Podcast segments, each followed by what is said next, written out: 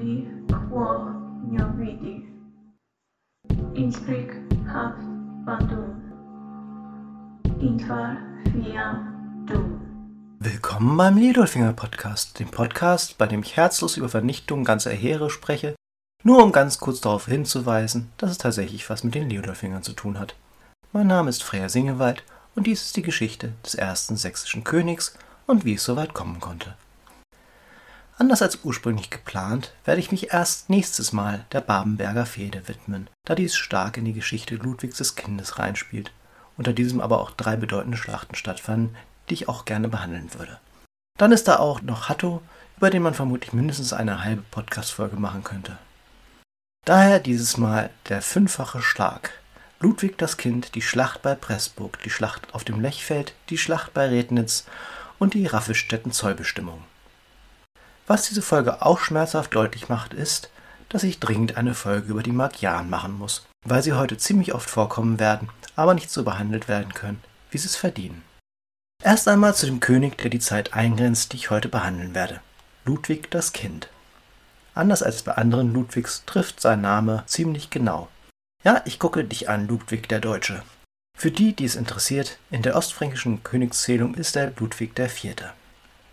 Als vermutlich einziger legitimer Sohn Arnulfs von Karantanien, über ihn erfahrt ihr mehr in Folge 8, wurde er im Oktober 893 geboren und am 4. Februar 900 in Forchheim auf den Thron des Ostfrankenreichs geschubst, in der ersten gesicherten Königskrönung der ostfränkischen Geschichte, so wie Arnulf es mit den Großen des Reiches vereinbart hatte. Dabei hatte Ludwig von Anfang an die Unterstützung des fränkischen Geschlechts der Konradiner, dem seine Mutter entstammte, und vor allem Bischof Hattus, der bereits seinem Vater als Erzkanzler gedient hatte. Da ich nächstes Mal noch mehr über Hatto erzählen will, an dieser Stelle nur so viel, dass Hatto als Erzbischof von Mainz wohl der wichtigste Kirchenfürst des Reiches war, teilweise gleichzeitig für Abteien als Abt vorstand und so vertrauenswürdig gewesen sein soll, dass man ihn als das Herz des Königs bezeichnete. Er war sehr reich, sehr mächtig und durchaus daran interessiert, mit den Konradinern zusammenzuarbeiten, um seine Stellung zu festigen. Einige Chronisten hatten später hingegen eine nicht so gute Meinung von ihm.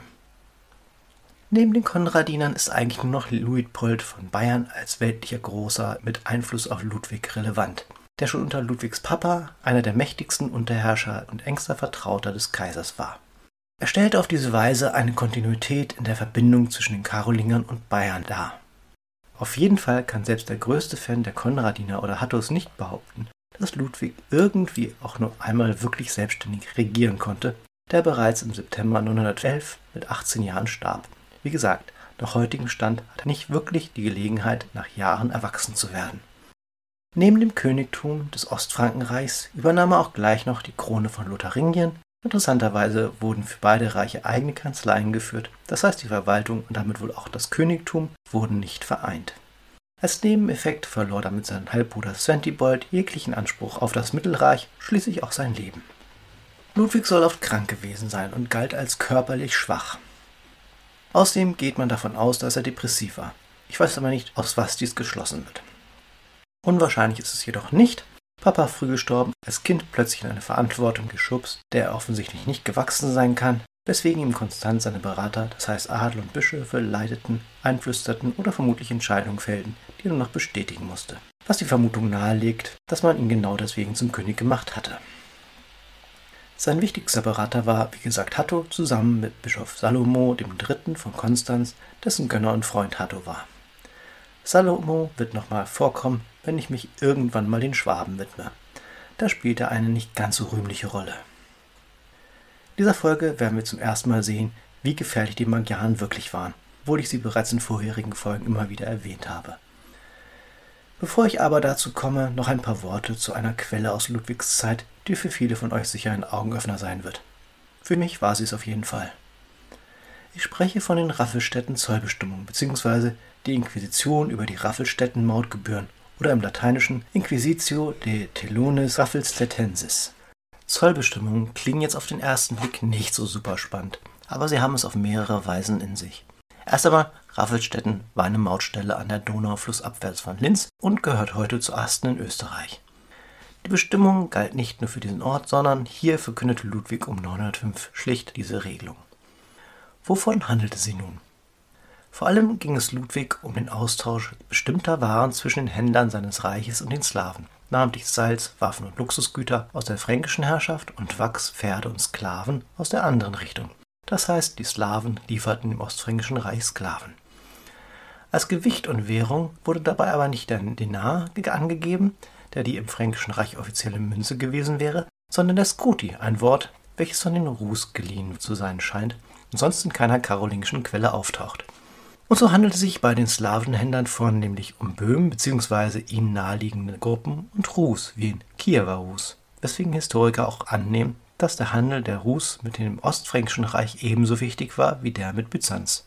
Da die Geschichte Osteuropas gewiss nicht meine Stärke ist und ich es auch schon interessant genug finde, dass wir Quellen haben, mit denen überhaupt die Handelsbeziehungen von Kiew bis nach Mitteleuropa im Frühmittelalter belegt werden kann, überlasse ich es jedem selbst, sich damit zu beschäftigen.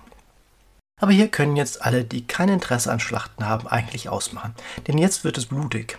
Vielleicht überspringt ihr sie auch nur, um euch die Folgen fürs Reich anzuhören. Ich möchte die Schlachten auf jeden Fall gerne erzählen, um zu zeigen, wie am Arsch das Ostfränkische Reich nach Ludwigs Herrschaft eigentlich war. Zumindest militärisch und in der Außenverteidigung gegen die Magyaren. Außerdem wissen wir so wenig über die Schlachten, dass es schnell gehen wird.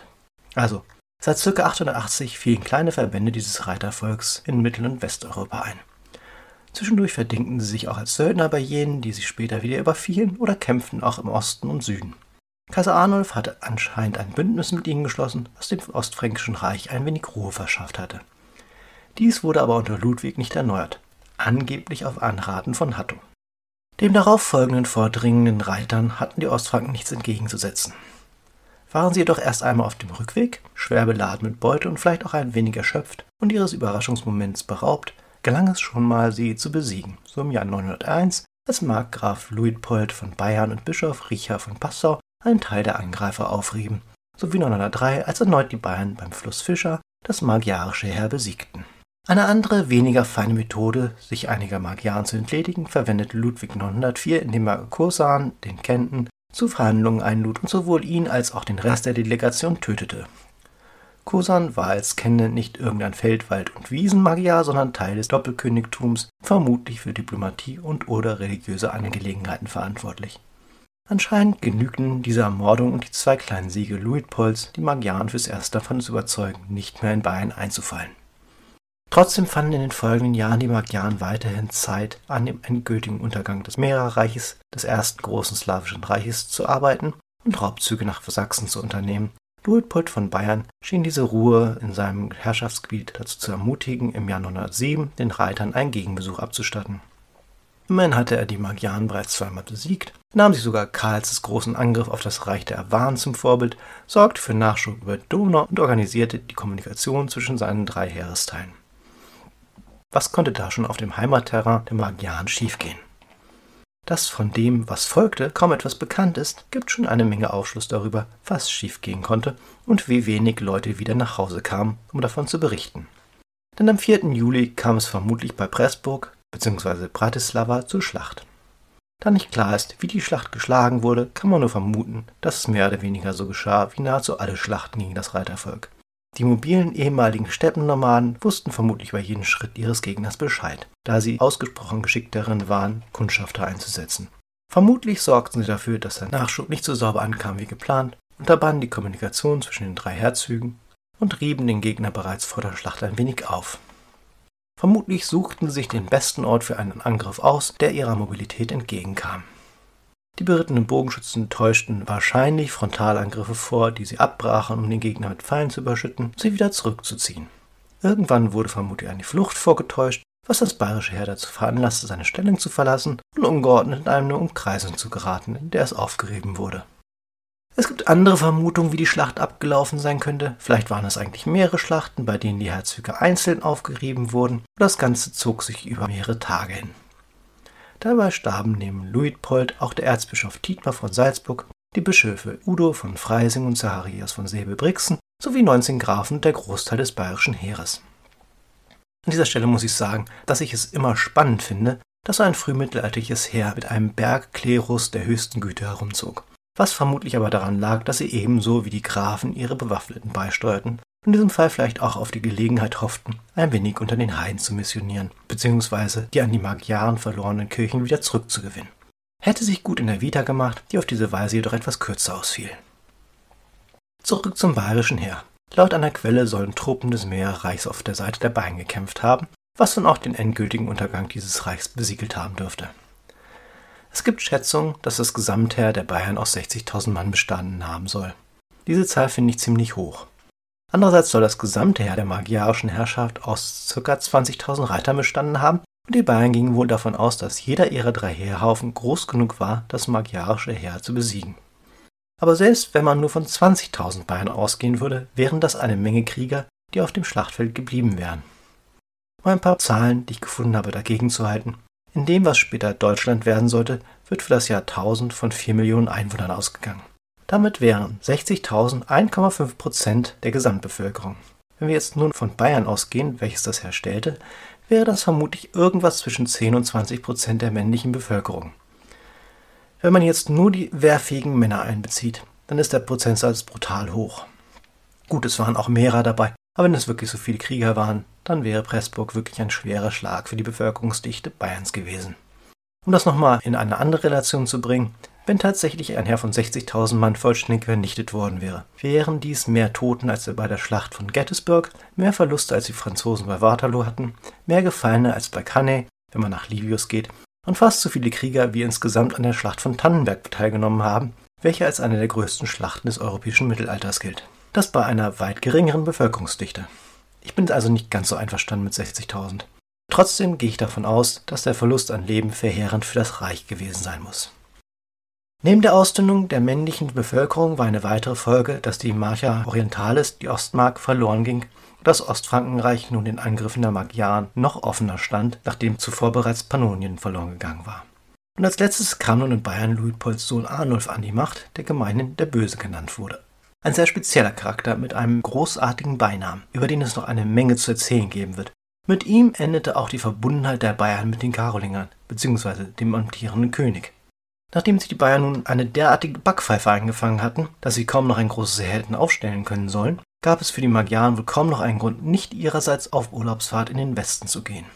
So besiegten sie eine Armee von Ludwig dem Kind in der Schlacht von Ensburg, raubten und plünderten 908 in Sachsen und Thüringen, überfielen 909 Schwaben und Bayern, wobei sie in diesem Fall von Arnulf dem Bösen beim Fluss Rott auf dem Rückzug besiegt wurden. Damit kommen wir zum Jahr 910 und der Schlacht auf dem Lechfeld.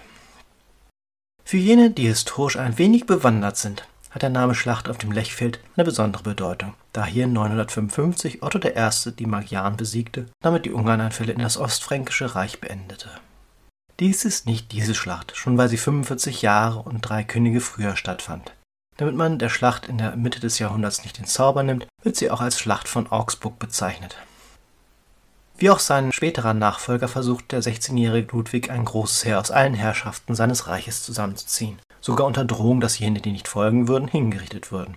Das erklärte Ziel war es, einen schweren Schlag gegen die Magyaren zu führen. Diese jedoch hatten anscheinend keine Lust darauf, erneut von den Ostfranken besucht zu werden und zogen ihrerseits nach Bayern. Man hatte zwar letztes Mal gesiegt und konnte sich ziemlich sicher sein, es erneut zu schaffen, aber ein großes fremdes Heer im eigenen Land bedeutete immer Verwüstung und Hunger für das Volk. Es ist nicht unwahrscheinlich, dass sie über Spione von Ludwigs Vorhaben erfahren hatten und schlicht geübter daran waren, ein Heer auszusenden, als ein junger König, der seinen Untergebenen drohen musste, damit sie ihm Heerfolge leisteten. Wie groß das Heer dadurch wurde, kann mal wieder niemand sagen, auch weil es Vermutungen gibt, dass zu diesem Zeitpunkt gerade im Süden des Reiches kaum noch kriegsfähige Männer zur Verfügung standen. Ludwig erreicht den Sammelpunkt bei Augsburg seinem eigenen Heer aus Schwaben, Franken und Bayern musste aber noch auf Gebhard warten, der als Herzog von Lotharingien ein eigenes Kontingent mitbringen sollte. Von Gebhard habe ich auch schon kurz in der Folge über Sventibold erzählt. Wer sich daran erinnert, kann sich vielleicht jetzt schon denken, wie der Feldzug für den Herzog ausging. Wobei er nicht einmal auf dem Lechfeld anwesend war, weil er nicht rechtzeitig eintraf. Vermutlich, weil die Magyaren sein Vorankommen störten. Die Führung des Hauptheeres übernahm Graf Gosbert. Entweder weil Ludwig es ihm freiwillig überlief oder weil man ihn allgemein noch für zu jung hielt. Da die Franken gar nicht beabsichtigten, bereits in Bayern gegen Magyaren zu kämpfen, waren sie auch recht überrascht, als am Morgen des 12. Juni die Reiter das königliche Lager angriffen. Das war eine nicht unübliche Taktik und diente nicht dazu, die Schlacht einzuleiten, sondern vor allem die Gegner zu verunsichern. Überraschenderweise sammelte sich die Ostfranken jedoch und stellten ihr Heer in einer ordentlichen Formation auf. Schildtragende Infanterie im Zentrum, Reiterei an den Flügeln. Magyarische Kämpfer waren nur leicht oder gar nicht gerüstet, während die Reichskavallerie Kettenpanzer, Helm und Schild trugen. Allen, die jetzt bitte aufstoßen müssen, weil ich Kettenpanzer gesagt habe, sei gesagt, dass es bei den weniger Bewanderten ein relativ deutliches Bild heraufbeschwört von etwas, das nicht unbedingt falsch ist, wenn man auf der anderen Seite eine halbe Stunde erklären könnte, um was es sich genau handelt und was eventuell nicht.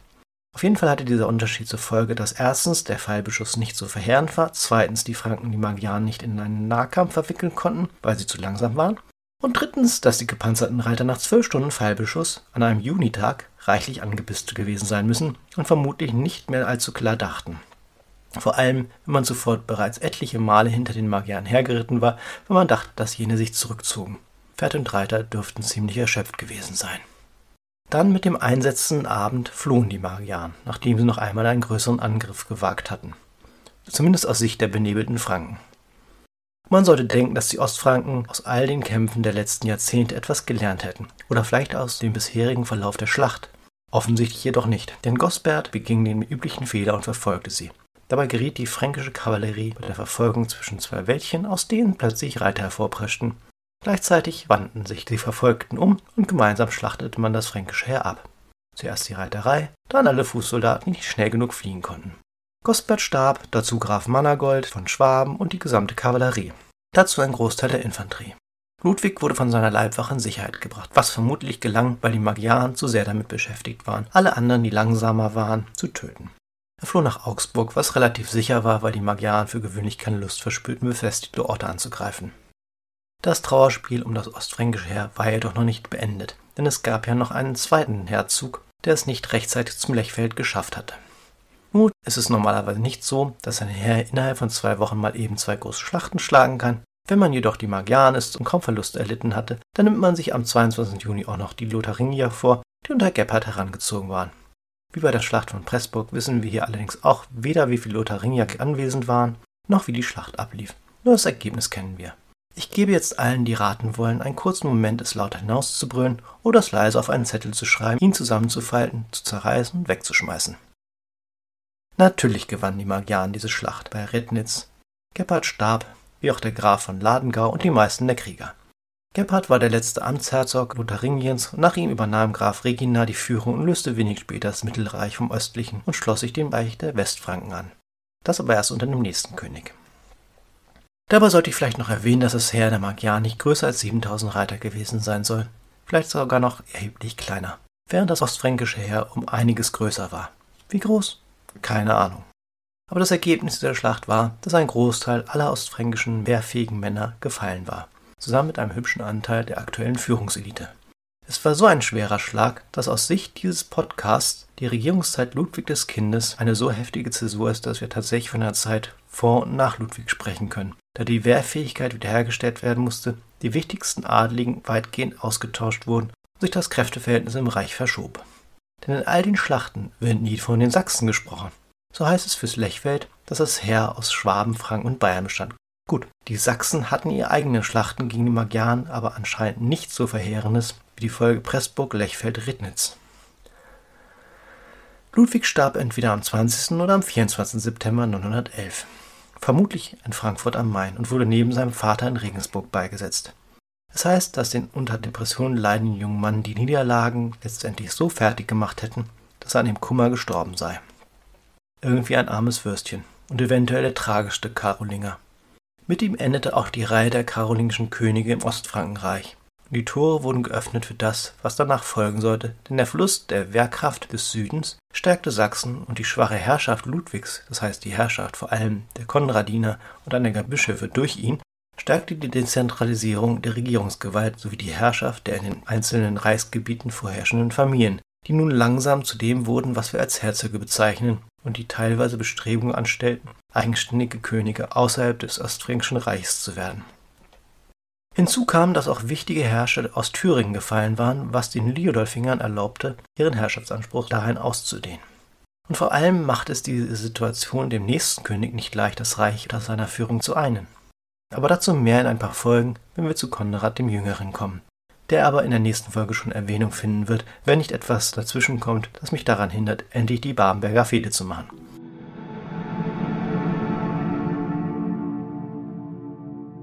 Damit sind wir nach viel Gemetzel am Ende der Folge. Ich hoffe, ihr hattet ein wenig Spaß und konntet etwas lernen. Für Kritik, Kommentare, Fragen und Anregungen bin ich unter felslöser.gmail.com oder auf der Seite des Podcasts liodolfinger.orfindia.de und auf Apple Podcasts zu erreichen. Ich freue mich über jede Rückmeldung. Nächsten Monat ist National Novels Writers Month, den ich jetzt hoffentlich zum siebten Mal erfolgreich überstehen werde. Ich empfehle jedem, der sich dem Stress aussetzen will, 50.000 Wörter in einem Monat zu schreiben, daran teilzunehmen. Wie gesagt, es ist Stress, aber auch wahnsinnig befriedigend, wenn man es schafft. Ich packe einen Link dazu in die Show Notes.